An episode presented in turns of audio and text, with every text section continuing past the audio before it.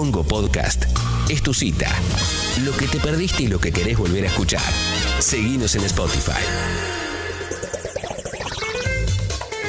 Seguimos en Te Aviso, Te Anuncio. Son las 8 y 18 de la mañana. Vamos a estar aquí hasta las 10 de la mañana por Congo. Gali, ¿cuáles fueron las cosas, algunas de las cosas que tenemos que saber eh, para arrancar el día de hoy?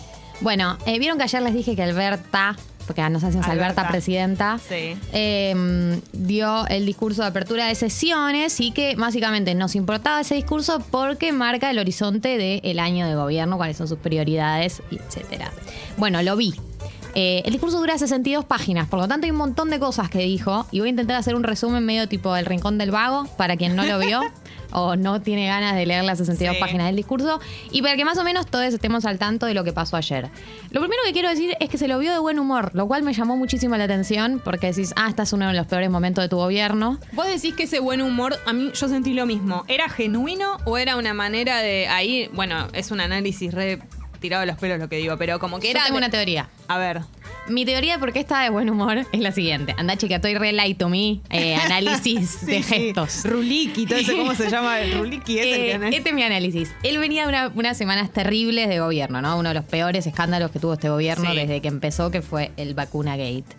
Eh, mi, mi teoría es que ayer era primero de marzo, y viste cuando venís en una mala mala y decís, mañana, o ponele el fin de semana derrapaste, y decís, mañana lunes me levanto, arranco bien, y como que hay una esperanza, porque la clave es que él dio el discurso a la mañana, porque esa esperanza con la que uno se levanta se desarma a lo largo del día. Si él daba el discurso a las 7 de la tarde, no iba a estar de buen humor. Tenés razón. La clave es que se levantó y dijo, bueno, vengo de una muy mala. Hizo detox. Claro, vengo de una muy mala, pero hoy arranca un nuevo capítulo y además el tono del discurso fue muy en, en ese tono que ya no es más el perdón, sino más bien, bueno, basta, me estuvieron corriendo por todos lados. De hecho, eh, muy al comienzo del discurso, al toque de que arranca el discurso, él eh, criticó a la oposición porque dijo que cada vez que hubo la oportunidad lo corrieron por distintos lados. Eh, y hubo un cambio en el tono de como que mm, se lo veía muy a todas las opiniones todas y se puso en modo, bueno, basta, eh, de ahora más elegimos nosotros el rumbo, si igual no me iban a apoyar, eh, nadie de la oposición me iba a apoyar en nada lo que hiciera, eh, vamos a ir, digamos, contra todos y- y como planteaba esto de que lo corrieron sin criterio, cualquier medida eh, lo corrieron. Entonces, ¿en qué consistió el discurso de ayer? Bueno, como hablábamos, hizo un resumen del 2020, los hits de lo que él consideró que fueron sus hits con respecto a la gestión de la pandemia, con su política económica, con el plan de vacunación. Criticó a la oposición y dijo algo sobre eh, esto de que le critican cualquier cosa. A ver, escuchemos eh, el audio, Marto, si lo tenés por ahí, Tincho. Ningún gobierno de la tierra se puede arrogar el privilegio de no cometer errores, pero todo gobierno sensible sí tiene la obligación de corregir esos errores para desterrar cualquier indicio de privilegio o falta de solidaridad. Sobre esto deseo ser claro. No llegué a la presidencia para ser sordo a las críticas bien intencionadas. Como tampoco llegué a la presidencia para dejarme aturdir por críticas maliciosas que responden a intereses inconfesables de poderes económicos concentrados que en ocasiones buscan sembrar la fractura. Bien, hablaba de esto de, bueno, una cosa es reconocer cuando me, me marcan errores de buena fe, otra cosa es que, digamos, me, me marquen todo como un error. Se esperaba mucho el pedido de disculpas. ¿Vos considerás que fue una especie de pedido de disculpas por más de que Fue no muy diga, leve. No, fue muy leve. Antes de eso dijo como una cosa como, dijo, bueno, yo eh, las cosas que estuvieron mal las corregí, por más que a mí me dolieran, que se refiere obviamente a haber despedido a Ginés, que es un amigo de él también. Eh, bueno, las cosas que tuve que hacer las corregí, pero tampoco es para que Tampoco me corran la por todos pavada. lados. Claro. A mí, a ver, a mí lo que me pasó ayer con, cuando o sea, leía análisis sobre este discurso, decían, bueno, Alberto vino con este discurso de consensuar con distintos sectores y ahora apostó ya a full grieta, eh, voy en contra de todo, voy por mi camino, full kirchnerismo. A Macri le acusaba, lo acusaban de lo mismo, porque Macri, si lo recuerdan, llegó con el discurso de unir a los argentinos y para el 2019 ya estaba full grieta también. Lo cual me hace pensar que es inviable en la Argentina tener, ser un presidente eh, que busque el consenso. Porque no tenemos una oposición constructiva en ninguno de los dos casos. O sea, ni el kirchnerismo fue una oposición constructiva en el gobierno de Macri, ni la oposición ahora está haciendo una, una oposición constructiva. Entonces, uno se pregunta, si buscar el consenso o ser un presidente que busca el consenso es viable en este país. O si, si te mostrás más o menos débil, más o menos endeble, te comen crudo. La oposición te come crudo. Entonces, la conclusión a la que llego yo es los presidentes terminan apostando a la famosa grieta, que al fin y al cabo significa eh, dejar de tener en cuenta por ahí las ideas de la oposición y apostar a tu propio camino, porque es la única manera de elegir un rumbo concreto, porque si estás abierto todo el tiempo a ver qué te dice la oposición, te comen por todos lados. O sea, el año pasado, eh, Alberto, cada vez que dijo como, bueno, voy por acá, ¿qué les parece? Se lo comieron crudo, o sea, con Vicentín pasó eso, con la reforma judicial pasó eso no pareciera que fuera viable en Argentina ser un presidente que busque el consenso y. Porque tampoco es que la oposición está diciendo como, che, no, no te banco estas cosas, pero te banco estas sí. No, entonces. Sí, pasas por, por una persona ingenua y encima eh, la grieta no y es débil, un presidente débil. Eso es lo que pareció Alberto el año pasado eh, y que es un, es un defecto muy grande en un gobierno ser un gobierno débil. Bueno, después eh, habló sobre la situación económica global y local, habló sobre distintos planes que tiene para reactivar la economía este año. Eh, ah, se hablaron de entre otros, eh, agregar valor a exportaciones, recursos hidrocarburos carburíferos. Eh, y uno que a mucha gente por ahí que nos está escuchando le va a interesar, que es que habló de que el cannabis tiene propiedades de gran utilidad con fines medicinales e industriales y que la industria mundial del cannabis medicinal triplicará su volumen de negocios en los próximos cinco años, así que, que iba a mandar un proyecto de ley para la utilización del cultivo exclusivamente con fines de industrialización para uso medicinal e industrial. Así que por ahí tenemos una sorpresa con respecto al avance del cannabis en el país.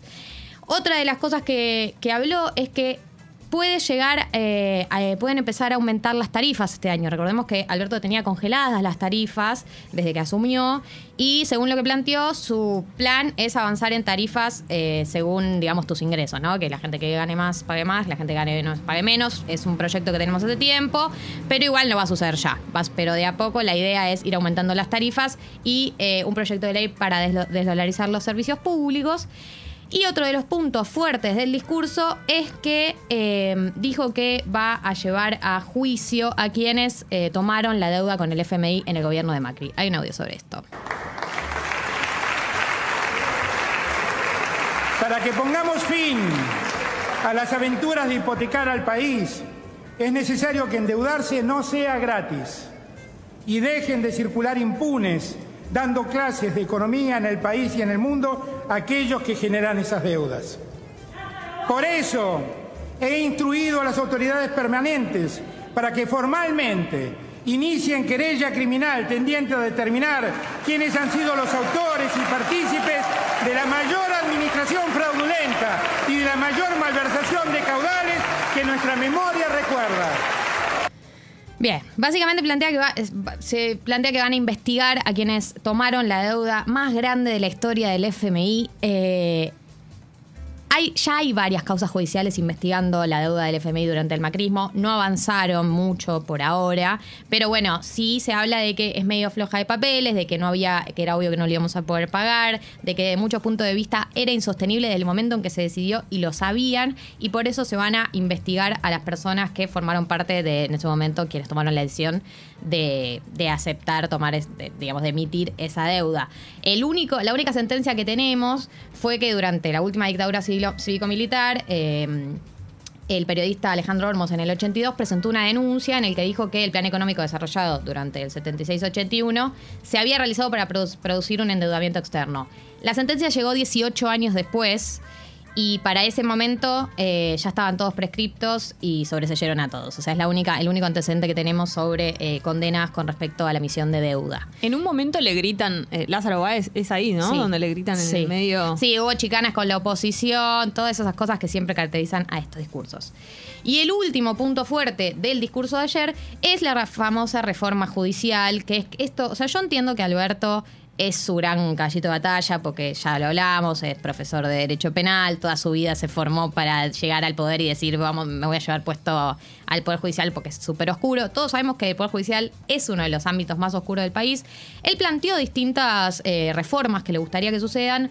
Eh, a mí lo que me parece es que hay que tomarlo con pinzas porque el año pasado también anunció una serie de reformas y las dos que intentó hacer están trabadas en el Congreso, o sea, se aprobaron en senadores, pero en diputados parecía que no tenía los votos, entonces tampoco hay demasiadas señales para creer que este año sí van a avanzar todas estas reformas. Y mi sensación es que para llevar una, una reforma judicial, o sea, para meterte con, porque además se metió con la Corte Suprema, para meterte con la Corte Suprema tenés que tener mucho poder y tenés que tener mucho apoyo.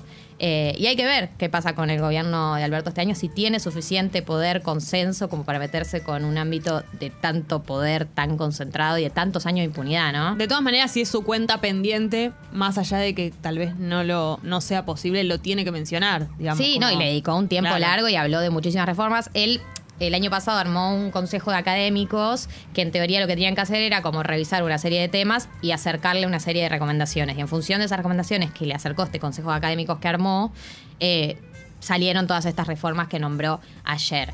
Eh, Sí, obviamente es una de sus prioridades. Para mí, la prioridad, sí o sí, igual que lo dije ayer, es que se expanda la economía, es que todos los planes que anunció de obra pública, de aumentar el consumo, porque habló de aumentar el consumo, de, planes de obra pública, de subir los salarios, de bajar la inflación, todo eso es lo más importante. Yo, para mí, no hay nada más importante que eso y de hecho la reforma judicial no me parece el top 3 de las prioridades de un gobierno con una pobreza tan alta.